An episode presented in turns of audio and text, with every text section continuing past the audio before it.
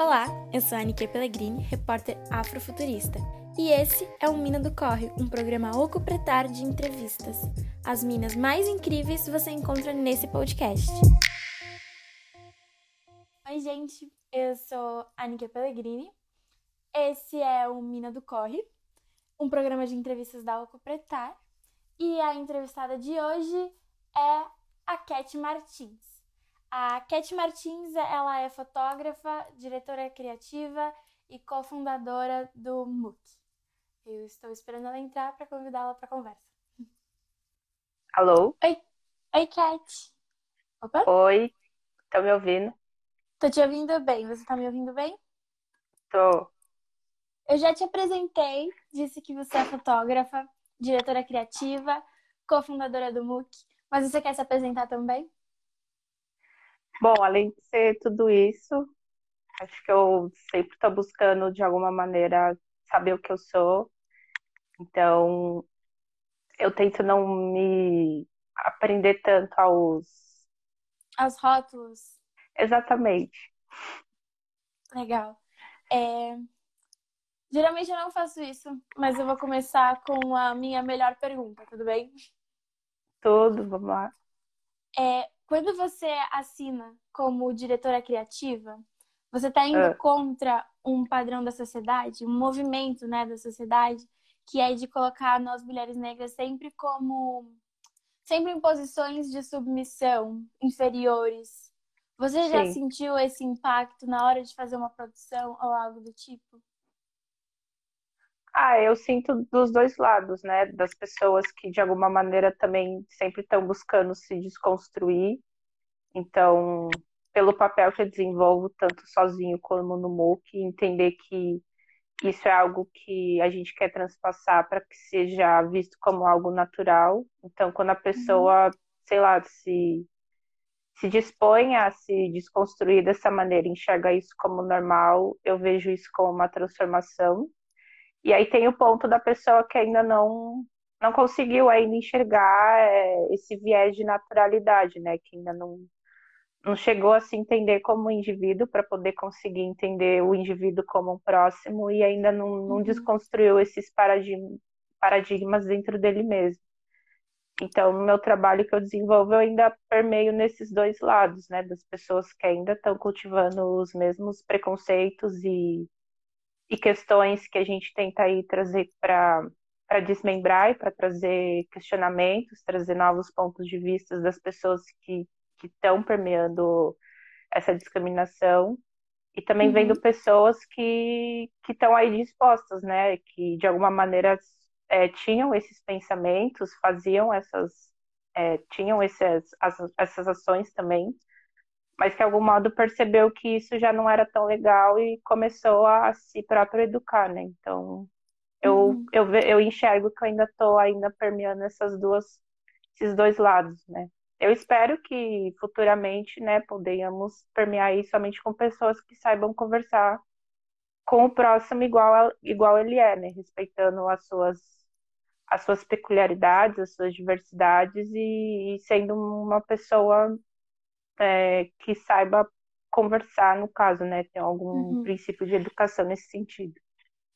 Uhum. Sim. E você diz de, dessa construção né, identitária, de entender quem você é, quem é o outro, e você me contou que você entendeu, você foi inserida nessa cultura negra quando você começou a trabalhar com a Suiane. Foi. É... É... Continua. Você. Opa! Só um instante. Você às vezes imagina, tipo, onde você estaria ou o que você estaria fazendo se esse processo não tivesse acontecido? Ah, eu, eu, eu creio que ainda é, consumiria dentro de mim as, as mesmas ideias, os mesmos princípios. Eu acho que no caso eu não teria evoluído, assim, no, sei lá, uhum. pensando por esse sentido porque eu me enxergava assim como uma pessoa negra, mas eu nunca tomava aquilo para mim, sabe? Que acho que é uma coisa muito diferente quando você tem a percepção de quem você é dentro de você mesmo e como é que você busca evoluir dentro disso. Então, eu não tinha esse entendimento, né, e nem de alguma maneira buscava ter esse entendimento. Então, para mim, tava, tava só bom, sabe? É, era aquilo Uhum. e pronto. E depois, né, que eu, que eu fui, não só, até um pouco antes de eu conhecer a Suiane, eu tive outras amigas que também estavam nesse processo de, de se descobrir, né, no caso, então eu também me vi um pouco nelas.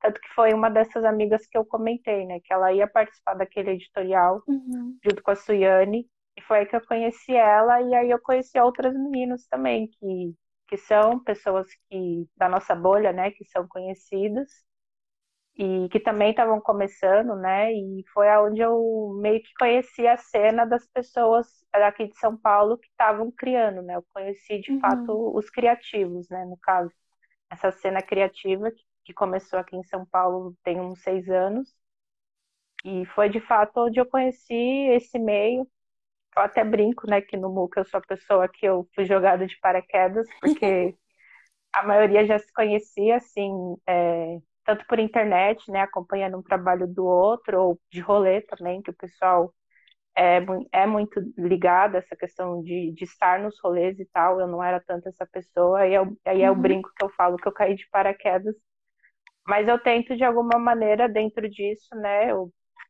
como eu comentei, eu sou uma pessoa muito introvertida, então eu acho que de alguma maneira com essa com essa com esse jeito que eu sou, é, eu tendo mais para essa parte de ser mais observativa, né? Então eu percebo que eu fico mais nesse campo e aí eu tento de alguma maneira traduzir isso nos meus trabalhos. Você caiu de paraquedas, mas no final você fez um, voo, um pouso perfeito. Então tá tudo bem. Sim. E quanto ao seu olhar de fotógrafa, você vê que entrar nessa cena mudou? Ah, eu creio, eu creio que sim, porque eu conheci várias pessoas, né? É, Eu conheci, eu comecei a ter essa consciência de que eu posso manter a minha essência, mas de alguma maneira eu também posso absorver coisas que eu, que eu conheço através de uma conversa com você ou de uma conversa com Uhum, outra pessoa. E aí eu tento fazer o meu filtro do que aquilo pode ser bom para mim e de como eu posso, de alguma maneira, é, reverter aquilo para o meu trabalho. uhum, Então, acho que o, o fato de eu ser muito observativa para estar dentro de- dessa bolha, né, que, que é o que de alguma maneira nós somos, e a gente sempre tenta estar tá, é, é, espalhando isso, né, para outras bolhas que a gente enxerga de, que, que também estão atrás dessa busca, né, a Alcopretária é, é uma dessas visões que também tentam é, juntar esses criativos que estão aí conectados, vendo as coisas que estão acontecendo de fato, uhum. enxergam em outras pessoas que também estão fazendo a mesma coisa. Então, como coletivamente a gente vai estar tá transpassando essa mensagem que a gente está querendo é, produzir aqui? Então, eu vejo que no meu trabalho eu, eu busco trazer sempre, acho que a naturalidade do que está acontecendo ali, é, voltando pelo fato de eu ser uma pessoa muito introspectiva, essa questão de eu chegar perto de uma pessoa para fazer um retrato não é tanto é, a minha expertise, é algo que eu tento Uhum. desconstruir dentro de mim, porque eu acho que de alguma maneira isso também pode enriquecer o meu trabalho, porque de alguma maneira foi uma evolução que eu fui tendo.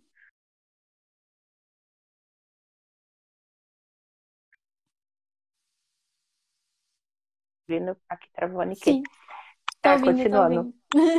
E acho que muito por gostar de, de fotografia urbana e pendendo um pouco por fotojornalismo também, é, o, que eu, o que eu tenho para mim dessa, de, dessas temáticas é quando você consegue trazer a história que está acontecendo realmente lá, como a pessoa Uhum, se, se expressou de algo que ela viu ali do lado dela. Então, eu tento, de alguma maneira, trazer essas naturalidades e acontecimentos espontâneos que estão à minha volta. E também fui apresentado né, ao campo da, da moda, muito por conta depois que eu conheci a uhum, Suiane e a Lídia, né? É, elas são muito mais ligadas a essa área da moda do que eu, elas cresceram com isso mas o que elas me ajudaram a trazer também é que foi uma forma de de eu perceber um outro lado que eu não conhecia meu, que era trabalhar essa questão das pessoas, né? Como é que você consegue dar vida a uma pessoa que nem sempre é daquela fantasia que a gente cria nos nossos editoriais, uhum. mas como aquela pessoa consegue se moldar para aquilo e mostrar uma outra, uma outra faceta também daquela pessoa que Sim. a gente está querendo registrar. E... Mas existe também um valor no fato de você não ter crescido dentro desse meio da moda, né? De você entrar com outro olhar em um ambiente em que as pessoas já têm esse, um outro olhar também, né? Exatamente, é. O meu gosto assim pela fotografia veio desde pequena. É, aqui em casa a gente sempre teve esse hábito de estar registrando festa de família, é, quando a gente ia visitar um, um parente ou outro. Então, esses momentos, assim, é, naturais, as expressões ali mais é, puras mesmo do que estava uhum. acontecendo, uhum. isso de alguma forma também me ajuda a, a desenvolver o meu trabalho, porque de alguma maneira é isso que eu também procuro buscar. E durante a minha adolescência eu consumia muito, muito fotografia de shows, de eventos, e também é uma, é uma outra maneira de você estar tá ali captando o momento da pessoa estar tá extravasando uma canção que é muito importante para a vida dela. Então, o fotógrafo conseguir de alguma maneira registrar aquele momento, né? Para mim, aquilo na época era, era muito muito legal de acompanhar. Então, foi, foi daí também que fez crescer o meu interesse em estar nesse campo da fotografia.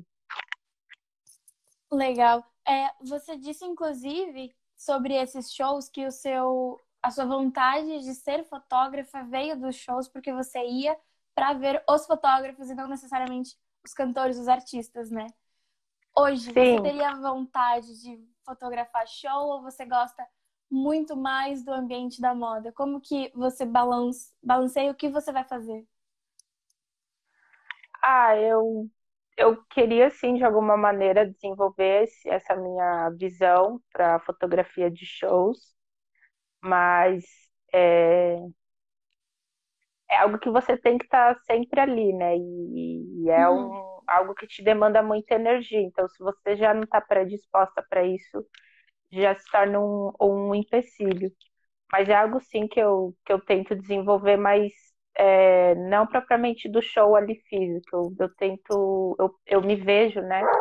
Até juntando com essa questão da moda, um, um pouco dos dois, né? De como eu, uhum. como outros fotógrafos também que a gente encontra hoje em dia falando sobre isso, de como eles conseguem transformar é, a persona do, do músico ali em cima do palco para algo mais intimista, fazendo um retrato dele.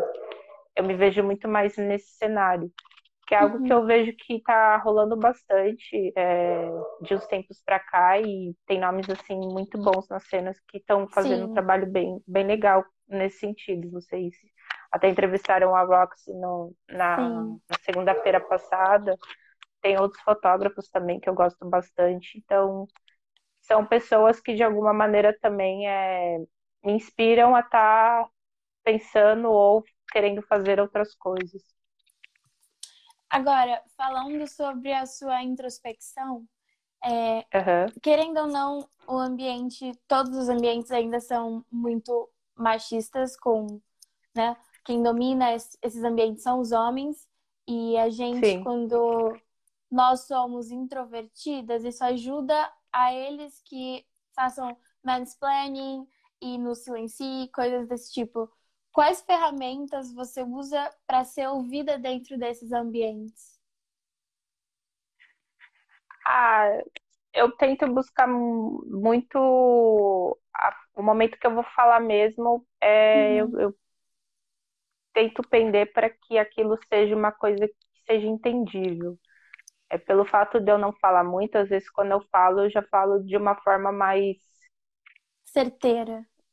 É, e que, sei lá, se a pessoa traduzir isso como uma grosseria, eu não vou me importar, sabe? Porque é aquilo que eu preciso na hora e, e aí, se você não entende ou se você não concorda, vale uma conversa é, amigável, né? Uhum. Mas eu não, não, tento voltar atrás das coisas que eu, que eu falo, assim. Só se a pessoa me mostrar realmente que eu tô errada, que o que eu falei não, não é válido, mas que me traga um porquê, não só me negue ou tente me parar só porque a pessoa quer. Uhum. Só tem que então, argumentar tenho... também. É, exatamente. São coisas assim que, até também por conta do trabalho que eu e junto com o restante do mundo que a gente vem desenvolvendo com, com, com o mercado da comunicação, a gente se depara muito com essas situações. Uhum. E você ser feita, você ser valida ali, ser ouvida, é algo que pra gente assim é, é, é um, um, ponto meio que principal, porque é dali que as pessoas vão, vão, vir, vão voltar com respeito em cima uhum. de você e vão entender que aquilo que a gente está querendo passar ou afirmar é, é algo verdadeiro, né? Então, a, o fato da gente ter conseguido entrar nesse meio também me ajudou nesse sentido, de eu estar tá uhum. sempre é, certa daquilo que eu vou afirmar, no caso. Uhum. E sobre trabalhar em conjunto ou trabalhar sozinho, para você, quais são as maiores dificuldades entre trabalhar em grupo, né? Ah, eu acho, acho que as, as maiores dificuldades é quando você chega a algum ponto, que nem, é, sei lá, dar um exemplo. Acho que essa quarentena foi um, um momento que acho que todos, eu pelo menos já sentia que, que, que algo ia acontecer assim. Uhum. E, é muito bom para a gente dar realmente aquela freada, sabe? Porque de alguma maneira a gente estava naquele automático. A gente vem trabalhando, desenvolvendo nosso trabalho. Vai fazer cinco anos no final do ano. E a gente não parou em nenhum momento, sabe? Então uhum. você precisa de, de um momento assim para você pensar e o, o lado ruim, eu não, eu não vejo assim lado ruim de trabalhar em conjunto, mas o lado que você pode acabar é, deixando um pouco de lado também é um pouco de você, sabe? É, sempre de alguma maneira tá ali, tá ali. Eu, eu tenho essa dificuldade e as entrevistas ajudam bastante a você estar tá sempre lembrando é, quem você é, o que, que você quer fazer, o que, que é bom ou ruim para você, porque é você alimentando dentro de você o que você acha que é ruim ou bom, que você vai conseguir contribuir muito mais para o coletivo, no caso. Uhum. Então, eu penso mais nesse sentido, assim, que às vezes o coletivo pode fazer com que você esqueça um pouco de você e, e isso não é bom, porque você é, você é uma peça fundamental dentro do coletivo. Então, se de alguma maneira a sua peça ou a sua luz for diminuindo dentro daquele coletivo, acho que não tem mais um sentido. Uhum. Você acaba absorvendo dentro... muito do outro, né? É, exatamente. Aí, de alguma maneira, você às vezes não consegue desenvolver algo que você queira fazer. E, e, também acho que vale você entender quando aquilo que, sei lá, você teve porventura alguma ideia eu acho que vale de você entender o que, o quanto aquilo é, vali, é válido para ser feito com um coletivo ou o quanto aquilo é, é válido ser feito somente por você. Opa. Teve uns latidos é... Gente, quem tá assistindo, explica se vocês estão ouvindo bem, porque para mim a Cat tá travando. Cat, você tá me ouvindo Alô? bem? Alô? Eu tô, amiga. Opa, Estou ouvindo pessoas. Bom. Aproveitar para agradecer quem está aqui. Uhum. É, eu tô te ouvindo com uma voz meio de robô. Eu, se alguém pudesse falar nos comentários como que tá. Ah, tá tudo bem, então vamos seguir. É, e essa quarentena você tem utilizado para descansar né, o coletivo, mas você uhum. também tem usado para descansar o seu, o seu olhar fotográfico? Você Cara, descansar sozinha, tipo. Sim. Por mais que eu tenha falado que eu já sentia que de alguma forma alguma coisa estava para acontecer nesse período de quaresma, né? É, foi uhum. logo no período de quaresma que isso começou. Mas e até um pouco antes, assim, acho que desde o final do ano passado já comecei a não sair tanto, eu ficava mais em casa, é, só ia trampar quando realmente tivesse com todo mundo ali, ou se fosse necessário. Até tinha dado uma parada de, de dar enrolê também. Uhum. E eu nunca tive problemas assim em ficar em casa. A única questão que tá, que tá agora é o não poder sair quando você quer. Né? E nesses, nesse momento, assim, eu tô, tô meio que tentando me deixar assim levar. Tem vezes que eu consigo produzir, sei lá, alguma coisa, tento ajudar alguma coisa no, no meu Uhum. trampo, mas tem vezes que eu não consigo fazer nada, e aí eu tento também não ficar me cobrando por não estar fazendo nada, porque eu acho que tudo bem. É, é um período assim que ninguém esperava assim, ninguém, sei lá, poderia imaginar que ia vir um vírus que ia matar milhões de pessoas no mundo. Uhum. E que está forçando a gente a ter que ficar dentro de casa, quem pode, né, no caso. É muito bom sempre reforçar isso, porque tem muitas Fica em pessoas que ainda estão que ainda estão trabalhando para a cidade girar. E então eu acho que assim é, é um momento para quem tem a oportunidade de ficar em casa fica. Se se você consegue ser produtivo dentro do seu consciente, você produza. Se você Uhum. não tiver com vontade de produzir nada, não produza. E eu tô um pouco assim, eu tô, às vezes, eu, eu e minha irmã que a gente tá tendo que tá indo no mercado agora, não não deixar mais nem minha mãe nem meu pai sair, que é o que eles Uhum. costumavam fazer. Então, nesses momentos eu tento fazer algum registro que eu tô na rua, e ou senão eu faço aqui em casa. Eu tenho oportunidade, eu tenho, né, essa oportunidade de ter um quintal aqui que bate sol, tem umas tem um jardinzinho, então isso de alguma maneira também me ajuda a não, não ficar louca aqui. É, Mas eu tô pra mim pensando também em. ajuda. Mas eu tô das coisas que eu, que eu, que eu pensei, né, durante esses dias que eu possa estar fomentando, eu tenho muito conteúdo assim antigo aqui e tô pensando em mexer alguma coisa nesses arquivos. Só, só ainda não Uhum. descobri qual maneira eu ainda é, consigo fazer isso e trazendo uma identidade minha. Uhum. Legal. É, e sobre. Isso fala muito sobre ser do ramo criativo, né? E quando a gente Uhum, é do ramo criativo e a gente tá na rua, no movimento, no concreto, caos, movimento, tudo isso, a gente acaba tendo muitas influências cotidianas, né? Do que a gente absorve e transforma em arte, absorve e transforma em arte. E quando a gente tá dentro de sim. casa, tipo, cadê essas influências? Cadê esse movimento? Como que tem sido o seu processo criativo sem essas influências externas? Você sente que isso faz muita diferença? Ah, eu acho que um pouco, porque de alguma maneira o estar na rua para mim é, é o que mais faz a diferença. Eu enxergo que temos uma plataforma online, temos a internet que nos auxilia a conhecer outras pessoas, então acho que nesse momento é ela que está suprindo essa falta de, de não estar perto de pessoas que possam estar ali me dando como referência. Então, Uhum, tá ali tentando de alguma forma acompanhar essas pessoas aqui pela internet mesmo. Não é algo que eu costumo fazer. É, eu até tenho esse um pouco de, de dificuldade em estar sempre ligada em todas as pessoas que estão tá aqui no Instagram e, e afins. Mas é um, é sim um, um, um portal que a gente pode estar tá, de alguma maneira suprindo essa falta. E mas eu não acredito que isso de alguma maneira substitua o lugar da rua. uhum, certo. Eu concordo com você. Eu sinto muito falta de movimento, né?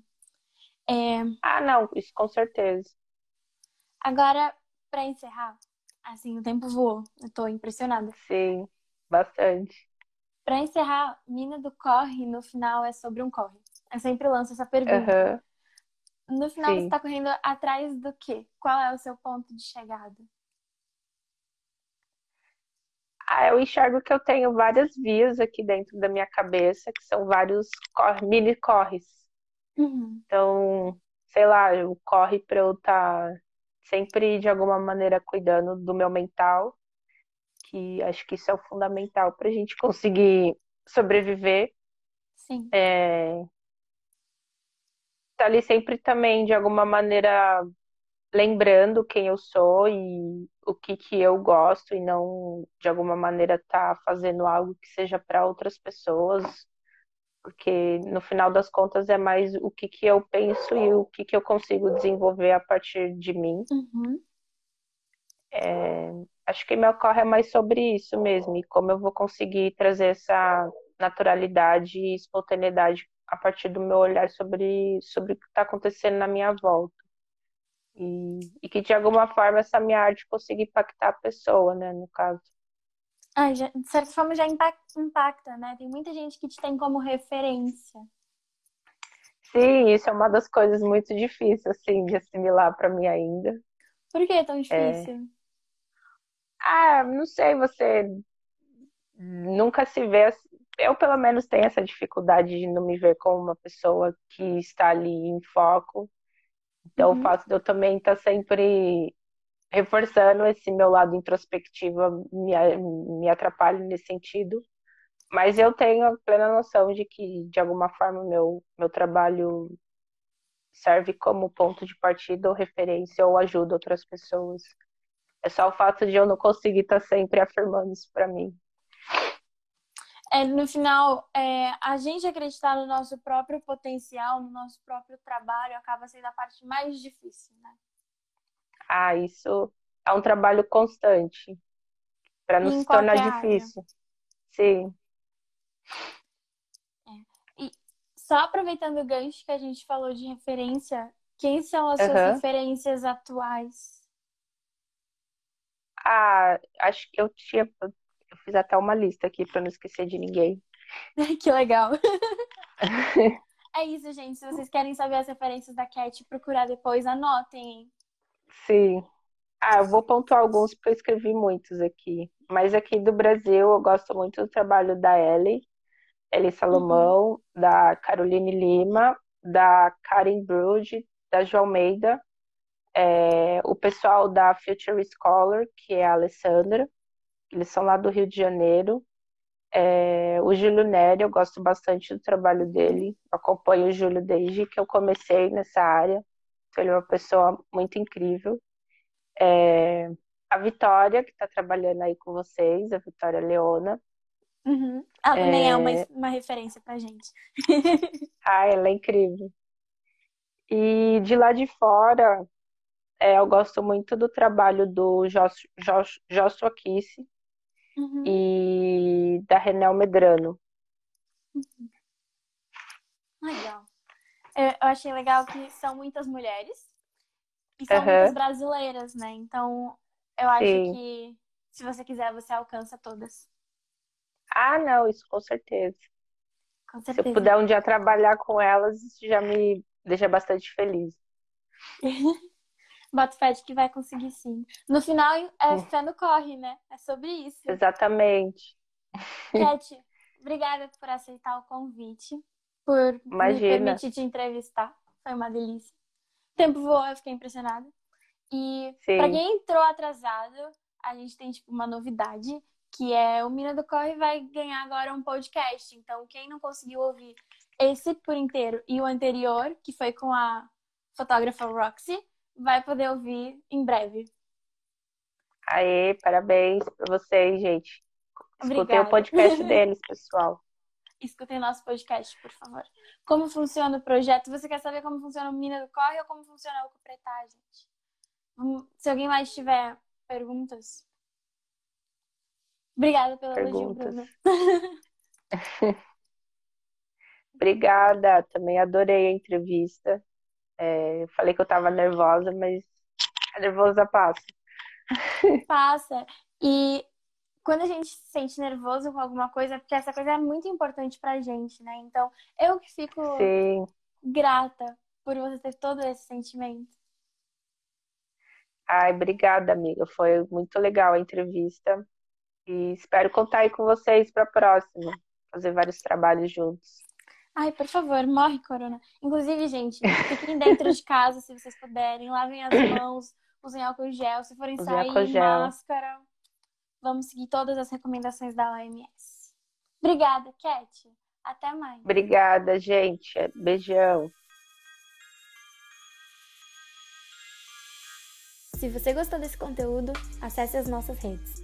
Nelas, você encontra mais episódios de Mina do Corre, matérias, sets e outros projetos que desenvolvemos. A Alcopretar é uma empresa criativa e o nosso propósito é impulsionar a cultura negra brasileira.